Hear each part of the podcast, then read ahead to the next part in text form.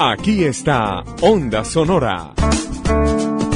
Un espacio para disfrutar de buena radio en la mañana del domingo en Ondas de Ibagué. Dirige María Victoria Dosa. Onda Sonora.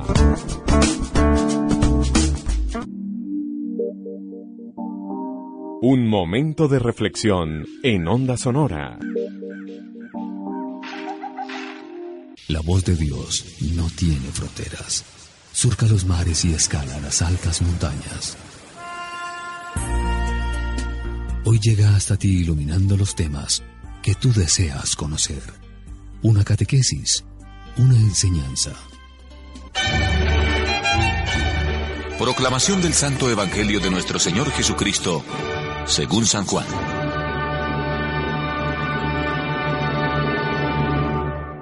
El primer día de la semana, muy temprano, cuando todavía estaba oscuro, María Magdalena fue a visitar el sepulcro. Vio que la piedra de entrada estaba removida. Fue corriendo en busca de Simón Pedro y del otro discípulo, a quien Jesús más amaba, y les dijo, Han sacado al Señor de la tumba y no sabemos dónde lo han puesto. Pedro y el otro discípulo partieron al sepulcro. Corrían los dos juntos, pero el otro discípulo corría más que Pedro y llegó primero al sepulcro. Se agachó y vio los lienzos en el suelo, pero no entró. Después llegó Pedro. Entró a la sepultura y vio los lienzos tumbados. El sudario que pasaba sobre la cabeza no estaba tumbado como los lienzos, sino enrollado en su mismo lugar. El otro discípulo, que había llegado primero, entró a su vez, vio y creyó. Aún no habían comprendido la escritura según la cual Jesús debía resucitar de entre los muertos. Feliz Pascua para todos. Cristo ha resucitado. Aleluya. Mis hermanos, la resurrección de Cristo es la gran noticia para nosotros los cristianos. Pero ¿qué significa? ¿Cómo podemos hacer que este precioso misterio llegue profundamente a nuestra vida y tenga el impacto que Cristo mismo quiso que tuviera. Vamos a pensar en términos de dirección, porque María Magdalena, lo mismo que las otras santas mujeres, fueron en una dirección, fueron en la dirección del sepulcro, pero al no encontrar allí el cuerpo del Señor, podemos decir que ese sepulcro y las voces de los santos ángeles las enviaron a ellas y luego a todos los discípulos y por eso también a nosotros en una nueva dirección. ¿Hacia dónde nos envía la resurrección? La resurrección nos envía, nos pone en camino, nos mueve. Podemos decir que los enemigos de Cristo precisamente lo que querían era aquietarlo, detenerlo, frenarlo. La cárcel más fría y más estrecha es la muerte bien envuelto en aquellas telas, bien metido en ese sepulcro, bien puesto detrás de esa puerta, que no era puerta sino roca, ya está bien quieto, ya lo hemos aquietado, pero el Señor, el Señor nos pone en movimiento a nosotros. La resurrección de Cristo nos pone en movimiento a nosotros. Y la pregunta es, ¿hacia dónde? Y la respuesta es muy bella. ¿Sabes hacia dónde nos pone en movimiento la resurrección? Nos pone en movimiento hacia adelante. Porque el que busca el cadáver busca el pasado. Se queda tal vez en la nostalgia, en los recuerdos. Qué bonito fue mientras duró. Ese es el estilo de la mirada al pasado. Pero la resurrección nos obliga a mirar hacia el futuro, a mirar hacia adelante y con esto quiero decir, ¿ahora qué sigue? Es decir, esto no ha terminado. ¿Qué viene? Es tan hermoso el saludo que se le da a Jesucristo en el capítulo primero del Apocalipsis. Él es el que era, el que es y el que viene. Entonces la resurrección nos obliga, entre comillas, nos obliga con la maravillosa dulzura del amor y de la gloria, nos obliga a mirar hacia adelante. Segundo, la resurrección, en otro sentido, nos invita, nos llama y nos obliga a mirar hacia arriba. ¿Qué queremos decir con esto? Que más allá de los poderes de esta tierra, que es lo que uno puede ver a este nivel, aquí tenemos un Pilato, un hombre tan ser humano como yo o como cualquiera, tan cobarde como tal vez yo lo he sido. Tengo a un Herodes tan curioso, tan incoherente, tan corrupto como tantos otros. Eso es lo que llamamos una mirada horizontal.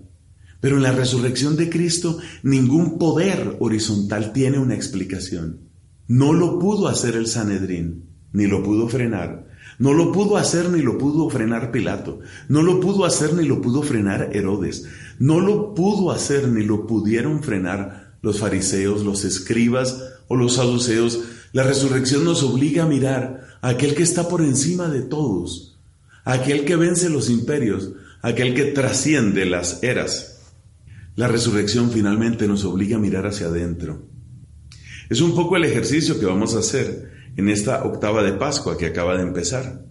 El ejercicio de mirar hacia adentro, ¿qué quiere decir? Es el ejercicio de revisar quiénes somos nosotros. Fíjate cómo Jesús saluda a María Magdalena por su nombre. Podemos decir que la obliga a mirar su realidad pero desde una perspectiva nueva. ¿Quién soy yo frente a la vida, frente a la muerte, frente a la eternidad? La resurrección de Cristo le pone un interrogante a todas nuestras decisiones, a todas nuestras preferencias, a todas nuestras traiciones. Así que ya sabes, la resurrección nos obliga a mirar, a mirar hacia el frente, a mirar hacia arriba y a mirar también hacia adentro de nuestros corazones. Tenía yo 44 años y estaba en absoluta bancarrota espiritual y emotiva. No quería vivir. Todos los días me emborrachaba con el fin de tratar de no despertar. ¿Por qué dejé de beber esa noche? No lo sé. Bueno, escuché dos cosas, es lo único que recuerdo de esa reunión. La primera es que me dijeron, si quieres beber es asunto tuyo. Si quieres dejar de beber es asunto nuestro. Alcohólicos Anónimos. ¿Tienes problemas con el alcohol o alguien de su familia está sufriendo por causa de él? Nosotros le podemos ayudar. Grupo Crecimiento de Alcohólicos Anónimos. Reuniones todos los días, 7 de la mañana, 12 y 30 del mediodía y 7 de la noche. Encuéntrenos en la calle 14, número 738, frente al antiguo Colegio Confenalco en Ibagué. Infocelular WhatsApp 319-250-8919. 319-250-8919. Hay un problema hay una solución. Prodiogar es un hogar de paso para enfermos de cáncer que vienen de fuera de Ibagué. Requisitos para admisión. Venir remitidos por trabajo social de la entidad que lo atiende y reservar cupo con anticipación. Estar acompañados con una persona mayor de edad y en buen estado de salud. No se reciben pacientes solos ni menores de edad.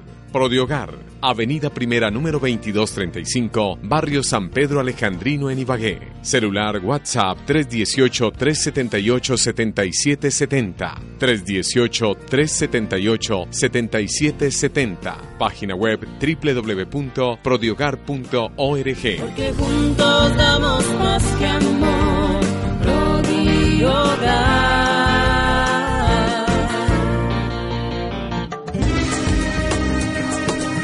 Estilo de vida en Onda Sonora. Y no dosifiques los placeres si puedes derrocharlo. Si la rutina te aplasta, dile que ya basta de mediocridad. Hoy puede ser un gran día, date una oportunidad. Ese es el mensaje que hoy les tengo a las 10 de la mañana, 10 minutos. Hoy puede ser un gran día y hay que planteárselo así, dice el señor Joan Manuel Serrat en esta bella canción. Es una invitación a vivir la vida plenamente, aprovechando el máximo de cada minuto, de cada segundo. El tema a esta hora tiene que ver con eh, la gente que se dedica a ayudar a otros en esta Semana Santa, no solamente a compartir en familia, a seguramente ir a la iglesia, a reflexionar, a orar, a intentar hacer un cambio en su vida, sino también a ayudar a los demás. Y no solamente me dedico a los católicos, me hago referencia a los católicos, sino también hago referencia a la gente común y corriente, a la gente que quizá no practica ninguna religión, que eh, creen más en la espiritualidad que en la religiosidad, pero que dedican estos días a ayudar a los demás. Ustedes pueden participar, contarnos, pues, qué los mueve en realidad por estos días, qué los mueve en Semana Santa, ayudan a los demás, intentan de repente compartir con esas personas con quienes no comparten regularmente. Quiero saludar a Mara Cifuentes, esta ex participante del reality La Agencia, quien decidió publicar a través de su cuenta en Instagram, arroba Mara Cifuentes 1, un nuevo reto. Se trata de numeral Connection Challenge, que intenta ayudar a otro. Yo vi su video ayer, Mara, y me conmovió mucho ayudando a unos niños, quizá como en un semáforo. Hola, Mara. Hola, ¿cómo vas? Bien, bien, Mara, muchas gracias. ¿Qué hace usted eh, durante estos días santos, primero que todo? Bueno, no, mira que este Connection Challenge surgió de la idea de Nicolás y pues estoy desocupada estos días en Medellín, he estado pues muy tranquila, entonces decidí como empezar este movimiento y ayudarle a darle fuerza al proyecto de Nicolás. ¿De qué se trata este proyecto para los oyentes que no lo conocen? Acuérdense, Mara, que esto es radio, hay mucha gente que no tiene redes sociales, cuéntenos un poquito más. Bueno, este proyecto es un challenge, un reto que empezamos Nicolás, bueno, la verdad fue Nicolás, le tengo que dar todo el honor y el crédito a Nicolás de este challenge tan lindo. Se trata de, de ayudar a alguien, o de plantar un árbol, o de ayudar a un animal en la calle, o de ayudar a alguien que lo necesite, regalar una sonrisa. Y le pusimos conexión porque es conectarse con el mundo. Entonces, ¿por qué no expandir algo bacano que sea un juego? Mi primera idea fue, ay, hagamos un challenge y estallémonos huevos en la cabeza. Y él me miró y me dijo, no, o sea, mm, ¿por qué gastar? ¿Por qué desperdiciar? ¿Por qué no hacer algo que la gente pueda hacer y que se vuelva viral y Sí. ayude a los demás? Usted hace referencia Entonces- a Nicolás Trujillo, que es otro modelo también, que hizo parte de la agencia. Sí, Nicolás Trujillo. Y él entonces me retó, él hizo primero, él fue y desayunó con una persona de la calle y él me retó a, a- hacer algo, a ver cómo yo con mi creatividad, porque al final esto se trata de sorprender a la gente, puede que alguien que rete haga algo muy grande, no tienen que ser pequeñas cosas, también pueden ser cosas que sorprendan el mundo. Y en ese challenge, entonces usted se encuentra con dos niños, dos niñas creo, a quienes eh, les brinda un alimento. ¿Cómo ocurre esta historia y este video que tiene miles de reproducciones en su cuenta de Instagram? Mira que pues yo tenía ya el reto en mi cabeza y yo pensaba cómo voy a ayudar a alguien y estábamos unos amigos y yo con mucha hambre a la hora de almuerzo y, y no sabíamos qué hacer, si ir a comer o... Entonces yo pensé cuántas personas hay en este momento con hambre en la calle a hora de almuerzo y están trabajando para poder conseguir algo para comer. Entonces de una se me ocurrió como salir a buscar porque sabes que en cada esquina de Colombia hay personas necesitando ayuda, en cada parte del mundo, no solo en Colombia, hay personas que necesitan ayuda. Entonces solo fue salir y de verdad buscar y encontré estas dos niñas hermosas jugando en la calle sin zapatos, súper felices, desprendidas de lo material y pues no a mi chiquita me gustaba mucho como era hamburguesa de McDonald's, es algo que, que pues chiquita era como una alegría. Entonces, Sí, sí, a todos no nos alegra el alma, regalar- Mara, a todos nos alegra el alma una hamburguesa. Total. Eso es, eso es algo que yo por eso dije, quiero darles alegría de pronto a estas niñas. No es una gran ayuda, pero es un gesto de amor que ojalá, yo también estoy en, en mucho problema conmigo si publicarlo o no, pero al final es un challenge para que la gente se inspire a hacer lo mismo, porque al final uno no tiene que mostrar las obras de caridad que uno hace. También la gente en sus hogares puede ir a hacer lo mismo y no publicarlo en las redes y es totalmente respetable. Bueno, pues esa es la historia eh, de Mara y este Connection Challenge que ella ha ideado junto a Nicolás eh, Trujillo, en donde retan a otros. Eso se está usando mucho, ¿no, Mara? En redes sociales y retar los unos a los otros a hacer ciertas cosas. En este caso, pues tiene que ver con eh, ayudar a los demás. Un día como hoy, ¿usted qué hace, Mara? Yo estoy en este momento empacando mis cosas porque voy para Pereira a visitar a mi abuelita. Ah, y, y reza ya en Pereira. ¿Usted es católica? Sí, yo soy católica y pues voy a acompañar a mi familia pues a todos los eventos que hay en la Semana Santa, el jueves, todo. Mara, eh, ¿cuál ha sido quizá el milagro más grande de su vida? Bueno, creo que mi familia es el milagro más grande de mi vida, es la ayuda y el apoyo y la fuerza que ellos me han brindado, es lo que me ha llevado hasta acá y poder tener la voz que todo el mundo me está escuchando en este momento. Entonces creo que esa es la bendición más grande y por lo que le voy a dar gracias a Dios esta semana. Vimos también esta semana, el lunes, ese acto de discriminación que sufrieron dos jóvenes en el Centro Comercial Andino en Bogotá. Eh, ¿Usted qué, qué pensó en el momento en el que escuchó o vio la noticia? Bueno, creo que es una oportunidad cuando pasan cosas así para levantarnos todos juntos y no solo la comunidad LGTBI, sino que todos dejar de etiquetar a las personas y unirnos para que un acto de amor no se vuelva algo escandaloso, que un acto de amor sea una enseñanza para los niños, una enseñanza para todos, porque al final eso es lo que queremos, que haya más amor y menos odio. Pues ella es Mara Cifuentes. Muchísimas gracias por eh, inspirarnos con este Connection Challenge. Usted y eh, Nicolás Trujillo pueden seguirla en arroba Mara Cifuentes 1. Ella es una de las muchas personas que hacen una labor muy especial en época de eh, Semana Santa. Pero tenemos más, más historias, como la de Esteban Lemus. Él es un jovencito, muy joven, quien también se dedica por estos días a ayudar a los demás. Pero antes eh, de conocer la historia de Esteban Lemus, quiero saludar a Fernando, quien está en la línea. Hola, Fernando. Hola, buen día, ¿cómo están? Bien, Fernando. ¿A usted, ¿A usted qué le mueve la Semana Santa? ¿Le mueve el corazón? En estos momentos, y pues ahorita salí a hacer bici por carretera, entonces me da cuenta y yo creo que a todos nos debe mover el corazón, poder colaborarles a las personas, a los migrantes venezolanos que van por carretera, porque me parece que es una bonita oportunidad toda la gente que sale, que, que se va dando cuenta de que las personas están por ahí, poderles dar una mano, no sé, un aventón o de pronto brindarles comida, brindarles un apoyo para que lleguen a donde quieren ir. Yo le voy a hacer una confesión, la primera vez que vi a estos migrantes venezolanos eh, caminando, muchos lo hacen incluso arropándose con, con su bandera de Venezuela. Lo hice en la vía eh, Tunja-Bogotá cuando venía de, de, Villa de y, me generó muchísima eh, tristeza, mm, preocupación. Eh, incluso paramos el carro y hicimos algo de lo que usted está hablando. Pero, pero sí es una muy buena invitación porque creo que incluso por estas épocas va a haber muchos migrantes venezolanos caminando por eh, nuestras carreteras y lo que usted dice, simplemente parar y, ofrecer algo, dar algo en esta Semana Santa. ¿Usted qué recorrido está haciendo, Fernando? No, yo estaba solamente haciendo bici, entonces solamente paré, sino que a mí me ha acongojado y la vez pasada sí hice un recorrido Bogotá, eh, San Bernardo, que es mi pueblo, San Bernardo con Dinamarca. Y entonces después del, del peaje de Chusacá sí me partió el alma, ¿verdad? Y a mí me parte el alma eh, ver las personas con niños, sí.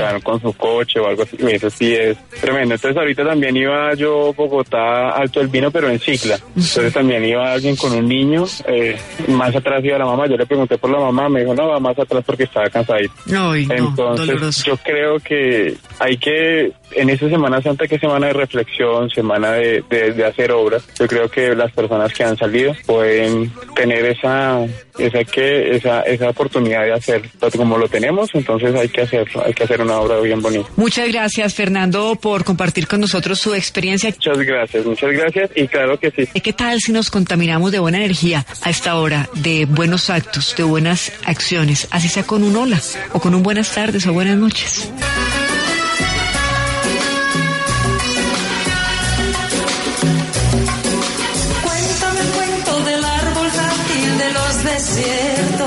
De las mezquitas de tus abuelos. Dame los ritmos de las darbucas y los secretos que hay en los libros que yo no leo.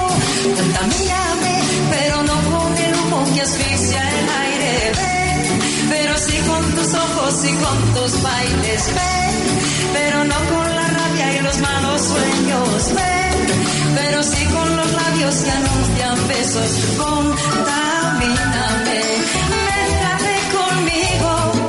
Hace un par de minutos les prometí esta historia, la historia de Esteban Lemus. Resulta que hay algunos eh, colegios, sobre todo católicos, en el país que han conformado una asociación que se llama Misión País Colombia y son estudiantes de estos colegios, algunos ya egresados, quienes eh, se dedican actualmente a ayudar a los demás. Se van de, de misión a diferentes lugares del país y mmm, pues terminan ayudando a otras personas necesitadas en esta época. Esteban Lemus está en Costa Rica, Valle del Cauca, abriendo un nuevo lugar de trabajo para Misión País Colombia, convirtiéndose así en la zona número 15 en la que trabaja esta comunidad. Esteban, hola. Hola, ¿qué tal? ¿Cómo vas, Patricia? Muy bien, muchas gracias. ¿Usted cuántos años tiene hoy en día? Yo tengo 23 años. 23 años. ¿Y qué hace que un joven de 23 años esté en estos momentos en misión en el Valle del Cauca y no de paseo con la familia, por ejemplo? Bueno, Patricia, como, como tú bien lo decías, pues sí, como que mi incomodidad por lo social inició desde el colegio, eh, con proyectos de misión pues de mi colegio. Yo me gradué en San Bartolomé de la Merced y ya después aquí, pues eh, entré a la Universidad Javeriana, estudié Ingeniería de Sistemas y conocí un proyecto universitario, un voluntario universitario, que pues es Misión País Colombia. ¿Cuántos jóvenes están eh, con usted y en realidad, eh, además pues de toda esta historia que usted nos cuenta en su colegio y seguramente esas semillas que sembraron de ayuda, de colaboración, de solidaridad en su corazón, ¿qué más lo mueve y, y qué mueve a los jóvenes que lo acompañan? Bueno, pues te cuento, acá estamos más o menos 18 jóvenes de diferentes carreras, incluso diferentes creencias y precisamente exactamente en Misión País Colombia lo que nos mueve es la transformación social, es hacer proyectos autogestionados y hacer a las comunidades protagonistas de su propio cambio, protagonistas de, de ese cambio que muchas veces se necesita y que a veces vienen de afuera a decirles que se los van a dar, pero que muchas veces ellos poseen y simplemente a veces requiere es tal vez un grupo de jóvenes pues que, que ayude a reunirlos, que ayude a dar un poco de herramientas para, para así construir pues una mejor sociedad. Y bueno, en este caso pues acá en Costa Rica eh, viendo una posibilidad de abrir un nuevo proyecto con esta comunidad que hasta ahora nos ha, nos ha recibido muy bien. ¿Qué hacen? Cuéntenos cuál es la labor que realizan. Ustedes llegan a un municipio, a un pueblo, eh, reúnen la gente. Eh, eh, ¿De qué se trata en realidad la labor? Bueno, pues nosotros, sí, nosotros digamos que eh, por medio de comunicaciones nosotros estábamos eh, pues muy, muy ligados con la compañía de Jesús. Ellos en parte nos pasan contactos, también exalumnos que han estado en zonas. Por ejemplo, este concretamente Costa Rica nos lo pasó una ex misionera, una ex participante de Misión País Colombia que trabaja con el Inca. Eh, y entonces, bueno, básicamente pues eh, conocemos a la comunidad, hacemos un empalme. Eh, nosotros tenemos cuatro líneas de acción muy concretas que son eh, desarrollo por la identidad, desarrollo por la paz, también tenemos el cuidado de la casa común o del medio ambiente y así, y pues dependiendo, digamos, de la comunidad y, y, y lo que en el diálogo encontremos, pues vamos, nos vamos por una de las líneas de acción, siempre buscando lo que te decía, eh, un proyecto autogestionado, un proyecto que pues eh, ellos mismos lleven más que nosotros, independientemente de que nosotros estemos o no. Esteban, ya dejando como el, el formalismo de lado y preguntándole a- al jovencito de 23 años que está dedicando su tiempo y estas cortas vacaciones a ayudar a los demás, eh, ¿qué siente su corazón una vez termina la Semana Santa? ¿Qué pasa en su alma? ¿Con qué se queda usted? Pues yo me quedo con mucho trabajo porque porque este es un trabajo de todo el año. O sea, yo creo que todos, así como yo puedo hablar por mis compañeros acá, lo que nos mueve principalmente es, es- el amor. Es el amor a los demás, el amor a nuestro país y también muchas veces el dolor. El dolor de ver situaciones duras que hay en nuestro país acerca de la guerra, de la contaminación, de la falta de identidad. Y, creo que sí, nosotros volvemos a Bogotá y volveremos a Bogotá, pero bueno, digamos que eh, volvemos es con herramientas de trabajo a seguir trabajando. Eh, digamos que eh, precisamente en Misión País Colombia nosotros vamos, nosotros volvemos a las comunidades en, en junio y en diciembre. Y ahí sí como quien dice, todos estos jóvenes que me están acompañando acá, pues nos dividimos y, y nos vamos pues a Colombia desde sur a norte. Sí, qué bonito. Pues Esteban, gracias por inspirarnos, por contarnos su historia, 23 años y está en estos momentos en misión en el Valle del Cauca con otros jóvenes, ayudando a las comunidades, mostrándoles una manera distinta de vivir, dándoles esperanza. Hay una canción de Morat que se llama Aprender a quererte y que habla un poco de eso. No solamente es el, el querer a los demás, sino en- aprender a querernos a nosotros mismos para después mirar a los demás y ver cómo podemos ayudar con un mensaje muy sencillo en la letra de Morat. Más sumas que restas.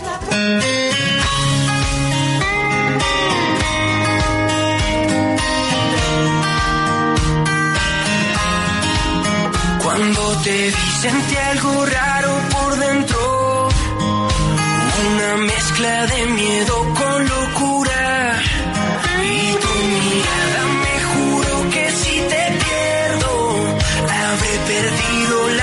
Grande fortuna.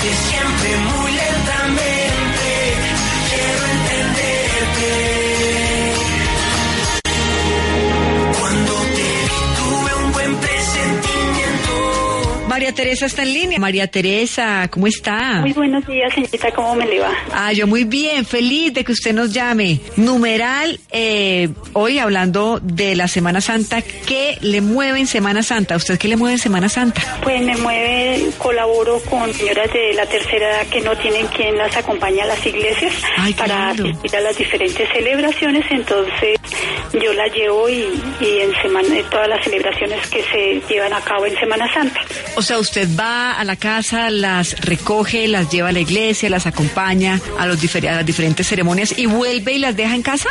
No, en un geriátrico, entonces la iglesia dice que quienes colaboren para que las señoras puedan asistir, entonces por ese intermedio. Ay, qué bonito. Pues muchísimas gracias, María Teresa, por, por hacerlo hoy y siempre. Todos los jueves y viernes, y viernes santo, supongo yo que usted está ahí frente al cañón con, con los adultos mayores. Y la última historia en este segmento la protagoniza Brian Vaquero. Él hace parte de la comunidad de hermanos maristas de la enseñanza. Él también es un jovencito que mm, dedica desde hace 10 años su vida a ayudar a los demás, a evangelizar, a darle educación eh, a los jóvenes, a los niños, a que conozcan de Jesús, de Dios. Hola Brian. Patricia, ¿cómo estás? Buenas tardes, buenos días todavía. Yo estoy aterrada de todas esas historias de jóvenes que dedican mm, parte de, de estos días santos en donde podrían estar descansando al frente de una piscina o del mar o en sus casas escuchando radio o viendo televisión por ayudar a los demás. ¿Usted qué hace eh, claramente, Brian? Pues Patricia, quedarías más aterrada si estuvieras aquí con nosotros en Ibagué, en donde encuentras 300 jóvenes de todas las ciudades del país, desde Ibagué hasta Villavicencio, eh, que estamos precisamente eso, celebrando la Semana Mayor, viviendo un poco la experiencia de, de la Pascua, todo el encuentro con Jesús, y que concretamente decías tú, ¿qué nos mueve? Nos mueve un poco eso, estar congregados, estar juntos para descubrir que los jóvenes también están en busca de Dios, también quieren un poco de sentido de vida, que eso es lo que sueñan y esperan, ¿verdad? Y eso es lo que tratamos de hacer. Una historia para compartir, una historia para comentar de esas eh, que usted dice me cambió la vida, me ayudó a entender que el sentido de mi existencia era otro.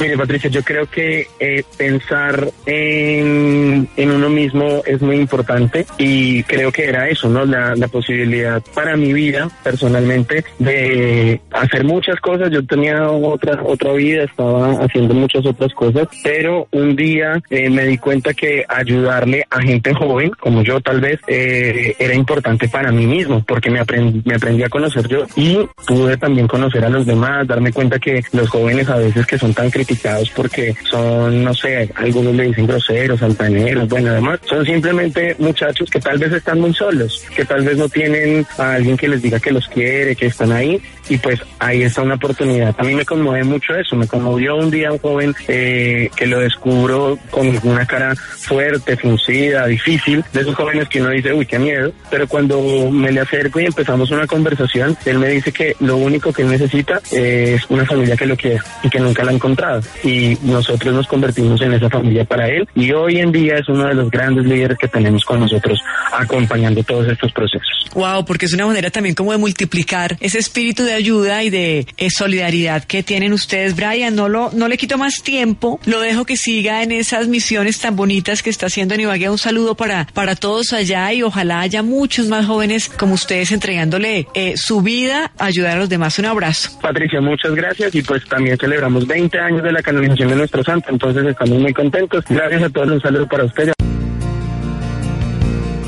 Prodiogar es un hogar de paso para enfermos de cáncer que vienen de fuera de Ibagué. Requisitos para admisión. Venir remitidos por trabajo social de la entidad que lo atiende y reservar cupo con anticipación. Estar acompañados con una persona mayor de edad y en buen estado de salud. No se reciben pacientes solos ni menores de edad. Prodiogar, Avenida Primera número 2235, Barrio San Pedro Alejandrino en Ibagué. Celular WhatsApp 318-378-7770. 318-378-7770. Página web www.prodiogar.org. Porque juntos damos más que amor. Yo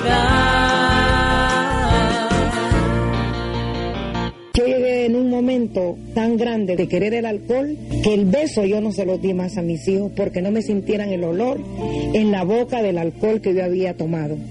En Alcohólicos Anónimos he ganado muchas cosas, sobre todo la fe en mí misma, la dignidad que yo la tenía por el suelo, el amor de mis hijos que me quieren como una amiga y como una madre. Alcohólicos Anónimos. Ibagué. Informes celular 311-520-4820. Celular WhatsApp 311-520-4820. En Onda Sonora, el impacto noticioso.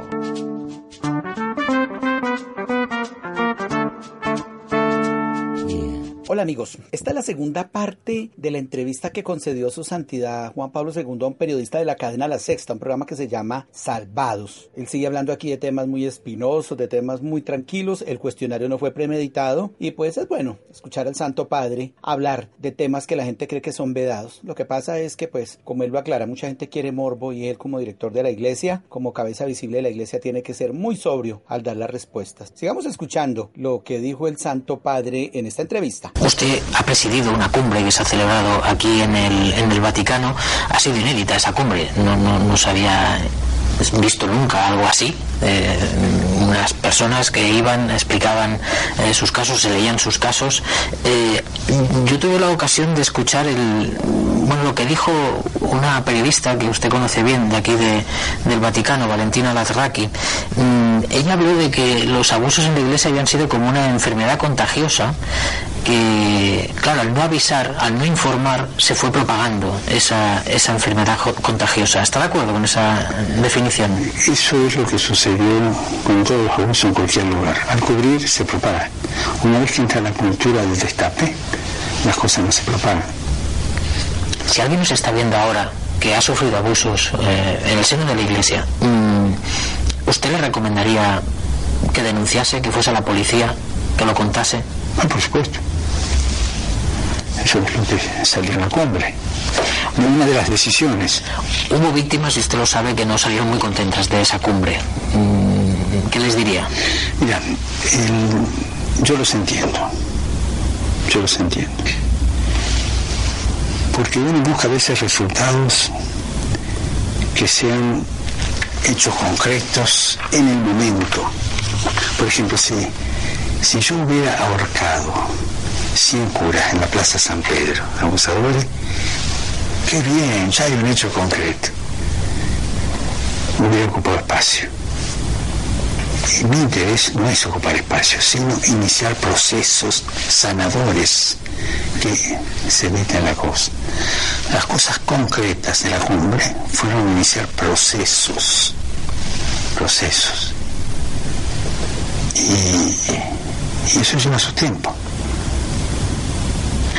De todas maneras, comprendo la gente que se quedó insatisfecha, porque cuando hay un dolor por medio, pues tenés que callar, rezar, llorar, acompañar y punto. Pero iniciar procesos es la manera para que sea irreversible la cura. Si vos hoy ocupás un espacio, pasa el tiempo, se va la noticia y mañana se repite la cosa. Tuvo una frase polémica usted eh, sobre, sobre el feminismo. Dijo usted recientemente que el feminismo es un machismo con faldas. Eh, Fue una frase dicha en un momento de mucha intensidad positiva hacia la mujer. Cuando estaba explicando, después de haber escuchado la intervención de una mujer, estaba escuchando eh, el testimonio de una mujer que iba justo en la línea que yo quería, ¿no? que yo siento que debe andar. Entonces dije- empecé a comentar eso y me fui al feminismo eh, un poco más eh, de protesta, un poco. Y la frase justa tendría que ser eso, eh, tendría que ser así. Todo feminismo puede correr el riesgo de transformarse en un machismo correr.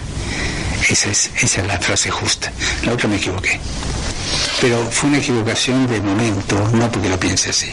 O sea que la frase justa es, todo feminismo tiene el riesgo de transformarse en un machismo en, con pollera. Por eso hay que discernir bien las actitudes. ¿Le incomoda usted hablar de pobreza rodeado de los lujos del Vaticano? No, no me incomoda porque yo vivo en un museo, querido. y es lo más aburrido vivir en un museo. Usted tuvo un gesto cuando llegó al, cargo, eh, que renunció a los zapatos rojos que habían llevado otros eh, papas. Yo no sé si renunció por una cuestión de evitar lujos o porque no le gustaban. Bueno, los zapatos rojos no me parecen de lujo. ¿No? No, me parecen... Se habló de que eran, que eran como los zapatos más lujosos. No, Hay zapatos negros más lujosos, incluso que ese, ¿no? No, simplemente me pareció que era una cosa que... No, a mí me iba con con mi modo de ser, lo más normal posible, ¿no es cierto? Ayer cuando volvía al hotel eh, me pasé por aquí por la plaza de San Pedro del Vaticano y durmiendo bajo la columnata de Bernini eh, me encontré un montón de, pobres eh, sin hogar que estaban durmiendo ahí. no sé si usted lo ha visto. Mm. Nosotros lo hemos visto. Tenemos varios puestos, varias casas, dormitorios, ¿no hay gente que eh, padece de la enfermedad de, vivir en la calle, ¿no? O sea que a veces son problemas eh, no sociales, sociales, pero además son problemas psíquicos que no puede ir a dormir a, un hogar, ¿no? Es una imagen común en muchísimas grandes ciudades eh, europeas, mundiales, de ver a esa pobreza a pie de calle, que yo creo que es una pobreza a la que prácticamente ni miramos. Miramos. Mira, me lo decía un pueblo una vez, me decía, eh, yo me siento invisible. Eh, si puedes andarte mañana, o ahora también creo que está abierto, a la limosnería, se entra por la puerta de Santana. ¿Limosnería? Sí, es, la oficina, es un nombre viejo, ¿no? Eh, tomado del italiano. Es donde se, manejan todas las casas de, para los migrantes, todo el trabajo, la comida, los, restaurantes para de comer, realmente el servicio que, que se hace social desde allí, porque es de promover a la gente, no solo que se quede, los centros médicos, y, decirle que te muestren una foto que se llama Indiferencia, le pusimos el título de ella. Yo no te la comento, tenés que verla. Ese es el drama, son invisibles. Hablábamos del capitalismo, eh, Jesús expulsó a los mercaderes del templo. Pero por hipócritas. No solo porque... No solo porque vendían, sino por hipócritas. ¿Usted También. cree que, hay muchos mercaderes en el Vaticano? Y sí, hay. Los hay, como en todos los sitios, los hay. O sea, el Estado de la Ciudad del Vaticano no se salva de, las, de los límites y de los pecados y de las vergüenzas de otras sociedades. Acá somos hombres y tenemos los mismos límites y caemos a veces en las mismas cosas. Hay, hay. que hay que ir limpiando. El trabajo es ir limpiando, limpiando, limpiando. ¿Y usted ha podido limpiar todo lo que quería limpiar? Es una pregunta que, que a mí me pone en dificultad de responderla, ¿no? Es decir, yo trato de que la limpieza como que se vaya haciendo sola, creando pautas de, progreso, de crecimiento, de administración tan limpias que el otro no tenga lugar, ¿no? O sea, que el limpiar sea consecuencia de lo positivo, ¿no? No le pillo mucho. O sea, voy a limpiar, agarro la escoba, limpio. Dentro de tres días tengo que volver a agarrar porque se junta. Si la estructura es tal que una vez que esto avanza de esta manera, ya no hay lugar para cierta suciedad, haces una reforma definitiva.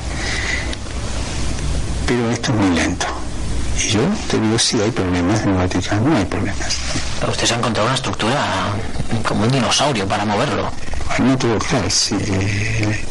Incluso los papas que estuvieron antes, que hicieron tanto bien, ¿no? Es el Pablo VI, que fue un revolucionario, Juan Pablo II, que se metió mucho en muchas cosas, este, Juan Pablo I no, tuvo tiempo.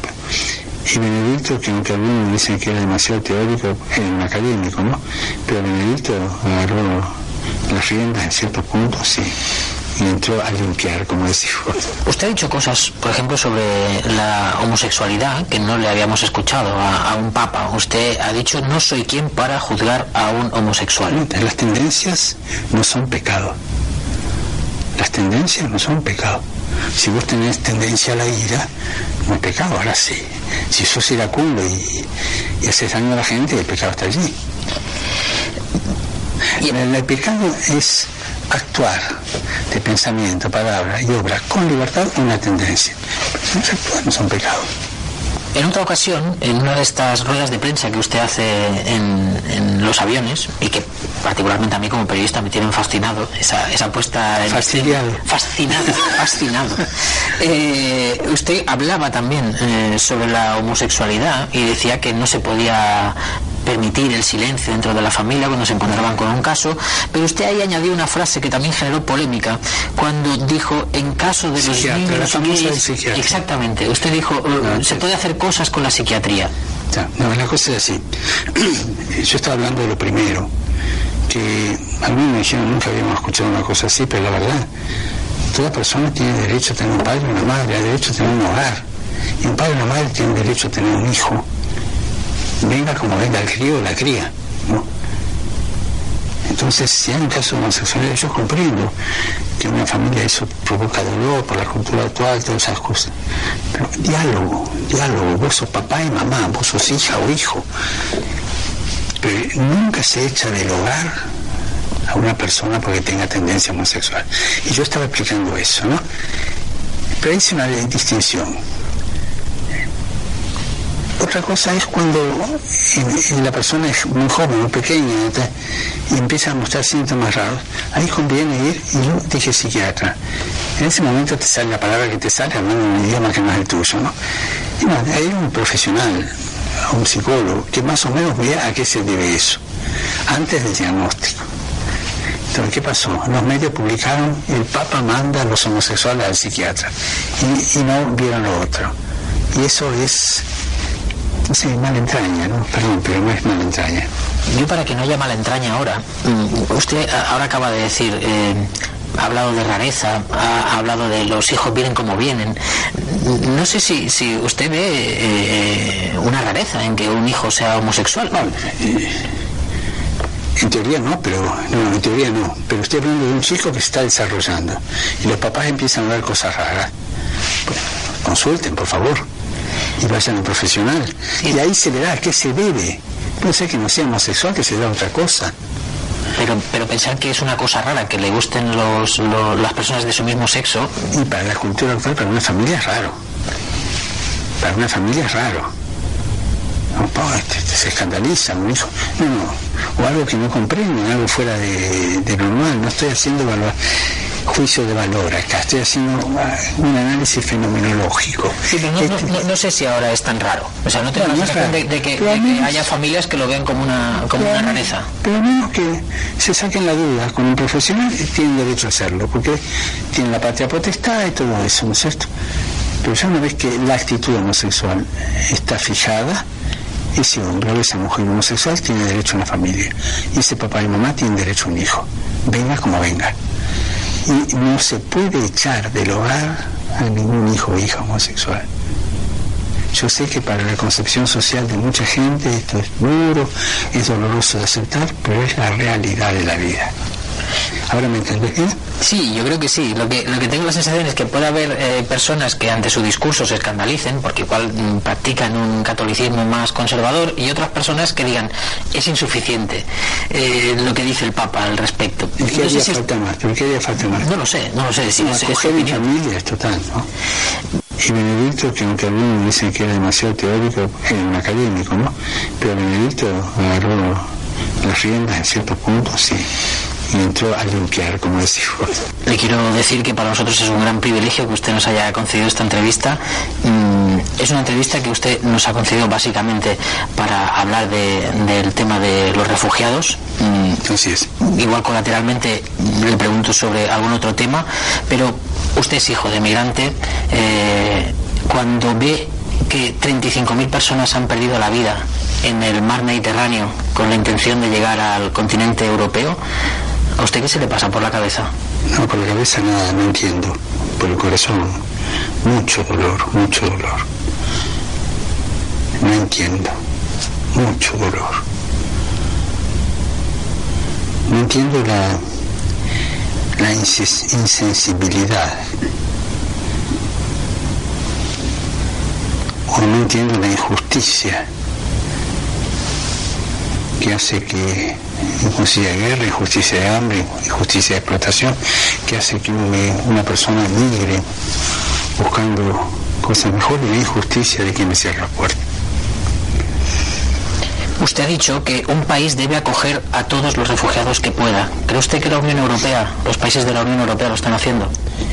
La actitud fundamental es el corazón abierto, ¿no? Porque incluso es la actitud cristiana, de la Biblia, ¿no? Decir, ya en el Antiguo Testamento, el Deuteronomio, eh, recibirás y tratarás bien al migrante, porque no te olvides que vos fuiste migrante en Egipto, ¿no? Eso que en el Deuteronomio se va repitiendo tanto.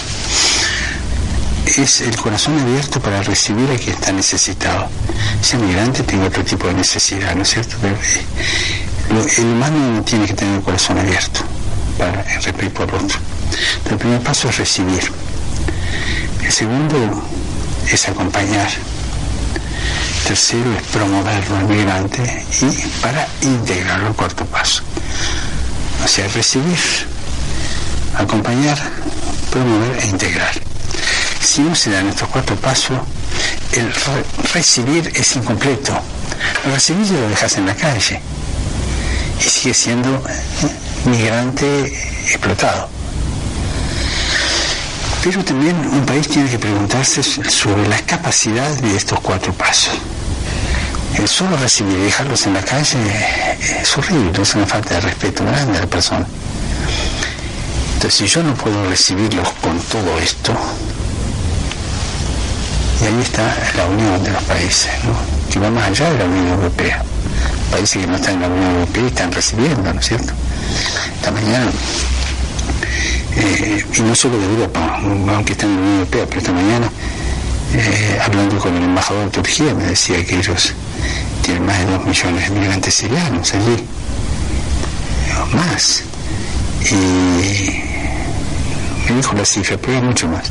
Bueno, creo que hubo un acuerdo con la Unión Europea precisamente para que no nos llegasen a la Unión Europea. Los- Bruselas paraban en sí, Turquía. el famoso Bruselas Ankara, ¿no? Líbano, que está ahí, es una cosa chiquita y, y con mucho conflicto, tiene un millón y medio de sirianos. Los reciben y los tratan de integrar como pueden, ¿no? Lo humano ahí priva, ¿no? Jordania tiene más de un millón también. O sea, países pobres, pero que se las arreglan para recibir e integrar a su manera. ¿no? ¿Y qué nos pasa a nosotros para no actuar así? Es que la madre Europa se volvió demasiado abuela, ¿viste? Abuela. Se envejeció de golpe. Y ese es el conflicto de Europa, ¿no? Para mí el problema de Europa es, esto lo dije, que lo de la abuela lo dije en uno de los discursos en Estrasburgo. El problema de Europa, para mí más grande es que se olvidó. Se olvidó cuando después de las guerras sus hijos iban a golpear las puertas de América. América del Norte, América del Sur.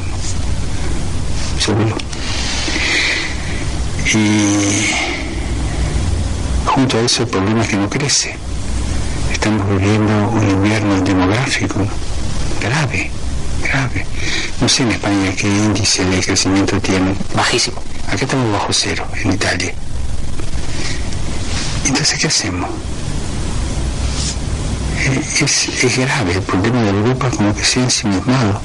No tienen hijos, no reciben migrantes. No, sé, postura, estoy hablando de... Acá estoy simplificando mucho, ¿eh? Que quede claro que... Sí, porque luego a usted le miden las palabras eh, con el milímetro.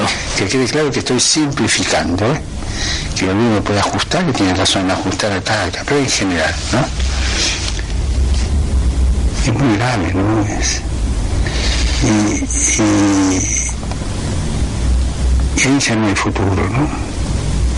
Incluso en Europa nos olvidamos que, Europa se está hecha de migrantes, que vinieron las corrientes migratorias, ¿no? Los vikingos, los longobardos, Sí, pero eso fue hace tiempo, pero también es ahora, ¿no? Que vienen de otro lado, ¿no? Que aquellos eran de primera categoría, medio negro en África son de segunda, eso me quieres decir, me derecho, ¿no? Se me hace difícil hacerle esta entrevista a Papa Francisco porque mi madre es muy seguidora suya y tengo miedo que me salga mal y que se enfade. Y lo peor que un hijo puede hacer es hacer enfadar a una madre. No, decía a tu mamá que yo rezo por ella y le agradezco que, que me siga y, y, bueno, que ella rece por mí y que no se enfade, porque cuando uno se enfada tiene dos trabajos, enfadarse y desenfadarse. Pero si no se enfada, se evita dos trabajos. Me ha puesto usted la entrevista a una hora muy mala, porque es a las tres y media de la tarde. La estamos grabando el viernes 22 de, de marzo. Mm, yo a esta hora normalmente he hecho la siesta. Mm. Yo ya la leche. Ah, usted la ha hecho. Ya, ya ha comido, ya... Comí a la una, una y media, hasta las dos y diez, y de la siesta y después ya arriba. ¿Dónde come? Acá en la Casa Santa Marta, con todos. Ah, ¿no tiene un salón para usted especial del Papa? No, porque a mí me gusta estar con gente. Lo normal de una persona es que coma con su familia. ¿Y, y de qué hablan en la mesa? Ah, de todo, de fútbol, de, de lo que venga, de lo que pasó. ¿De fútbol también? Sí, claro. ¿De política? Política a veces salen algunas cosas, sí. ¿Y mm, duerme bien usted? Mira, es una de las gracias que tengo, ¿no? Duermo como un tronco, así se dice en Argentina. Sí, en España también. Es una gracia. A la noche, a las 10 apago la luz y a las 4 la estoy arriba. 6 horas seguiditas, seguiditas. Y después, a la tarde, de media hora, 40 minutos. sí. Una siesta. Sí. ¿Y alguna mañana se levanta usted aquí en el Vaticano pensando qué hace un cura como yo en un sitio como este? Eh, es una, así explícitamente no siempre lo pienso. Una de las gracias también es que nunca me acostumbré a esto, lo cual es bueno. Es bueno no acostumbrarse nunca al trabajo, porque si vos te acostumbras a perder la capacidad de innovar, ¿no? De, de la sorpresa del día, lo que te venga, ¿no? Así que eso a mí me ayuda. Usted es papá 24 horas. Bueno, sí, pero eh, a veces le paso la, el volante al Espíritu Santo, ¿no? y yo descanso un poco. ¿Y para desconectar qué hace? ¿Ve la televisión, por ejemplo? No, televisión no veo, pero Ah, escucho música, sí, o leo, ¿no? No sé. ¿Qué música escucha? En general música clásica, ¿no? ¿Y tiene móvil? No. No. No. O sea, no mira redes sociales. Nada. No, no tiene WhatsApp. Nada, no sé lo que es. A ver, saber lo que es, seguro que sabe lo que es. No, no sé lo que es en la realidad. Me regalaron uno cuando me ordenaron de, de obispo en el 92, que en aquella época eran como un zapato, ¿no? Y yo dije, no lo voy a usar. Bueno, al final me convenció de tenerlo un mes. Hice una llamada a mi hermana y al mes lo devolví. Y ya. ¿Y, y no le informan de lo que se dice sobre usted en las redes A sociales? veces sí, algunos, eh, las cosas más importantes, pero eh, de eso soy bastante desconectado de lo que se dice. ¿Y tiene alguna opinión acerca de ese nuevo mundo de, de redes sociales? Evidente, es, este, las redes sociales son una bendición siempre, ayuda mucho, pero también puede ser una fuente de alienamiento, de alienación o, o simplemente una, una lluvia de noticias no objetivas o, medio objetivas y que te crea una confusión muy grande. O sea, está lo bueno y lo no tan bueno, la red social, como todas las cosas. Eh, es, creo que es un avance.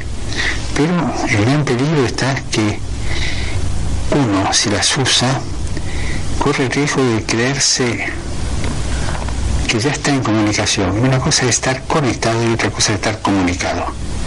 Para mí el problema de las redes sociales es que no se queden solo en la conexión, sino que lleguen a la comunicación. Dar ese paso humano, ¿no? Porque la conexión es mecánica. Y, y es transformar al otro en una cosa. Me conecté, me desconecté, pasó por otro lado. Y no se da esa relación humana de crecimiento, de, de intercambio, ¿no? La comunicación sí. ¿Qué le dice a los católicos españoles que rechazan la inmigración? que lean el Evangelio, son católicos que lean el Evangelio y que sean coherentes. Yo tengo la sensación de, de que hay pobres en nuestros países de Europa en España, por ejemplo, a los que se, le ha- se, se les ha inculcado el miedo al más pobre que puede venir, que en este caso es el inmigrante. Y eso ha habido partidos políticos que lo han capitalizado y lo han utilizado como herramienta electoral. Yo tengo la sensación de, de que hay pobres en nuestros países de Europa, en España, por ejemplo, a los que se, le ha- se les- ha inculcado el miedo al más pobre que puede venir, que en este caso es el inmigrante. Y eso ha habido partidos políticos que lo han capitalizado y lo han utilizado como herramienta electoral. ¿Cómo se lucha contra ese miedo? Eso es una historia que se repite. Las grandes dictaduras del siglo pasado empezaron por el miedo. En el año 32, después de la caída del imperio alemán eh, en la República de Weimar, este, había una, una incertidumbre muy grande, ¿no? Y bueno, un muchachito que entró a meter miedo despacito, despacito, y yo puedo solucionar el problema. Este chico que se llamaba Adolfito llevó adelante con miedo toda su campaña, ganó él con miedo, llevó adelante su depuración étnica y con miedo, sembrando miedo, y después ya miedo de, ya con la persecución, la dictadura, logró ese premio Nobel a la cosa más abyecta, perdón, no quiero insultar al premio Nobel, quiero premio Nobel como el premio más grande, ¿no? El premio más grande a la cosa más abyecta como fue el nacionalsocialismo. Que cadáveres por todos lados, crueldades por todos lados, falta de dignidad humana, ¿no? ¿Eso se puede repetir? Pues totalmente, se va repitiendo. Porque el miedo es el material sobre el cual se edifican las dictaduras. ¿Tiene la sensación de que la Iglesia también a veces ha jugado con el miedo a lo largo de su historia? Sí, evidente, evidente. No, tenemos una historia que a veces nos avergüenza, ¿no? Muchos inmigrantes huyen de esos países, eh, pues eh, huyendo de situaciones de, muchísima pobreza. Mm, ¿Es el sistema económico que domina el mundo, el capitalismo, el que provoca esta pobreza? En general sí, en líneas generales sí. O sea, cada vez hay menos ricos con mucha plata y cada vez hay más pobres con muy poca plata, ¿no? Ese es el, el, el reloj de arena costado, ¿no?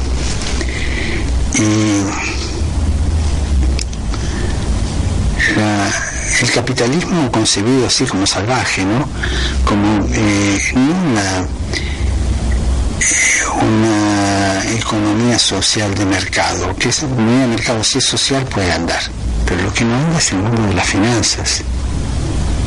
También eh, esto crea en las guerras por la posesión de la riqueza, ¿no es cierto?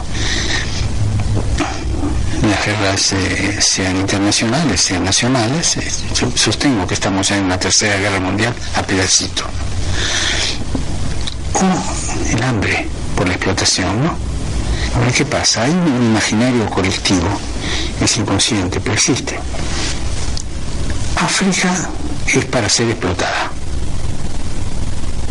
Entonces, incluso muchos países tuvieron su independencia, pero independencia parcial, o con pactos independentistas no completos, o, por ejemplo, independencia, pero del suelo para arriba, del suelo para abajo todavía queda dependiente del país que colonizó, ¿no?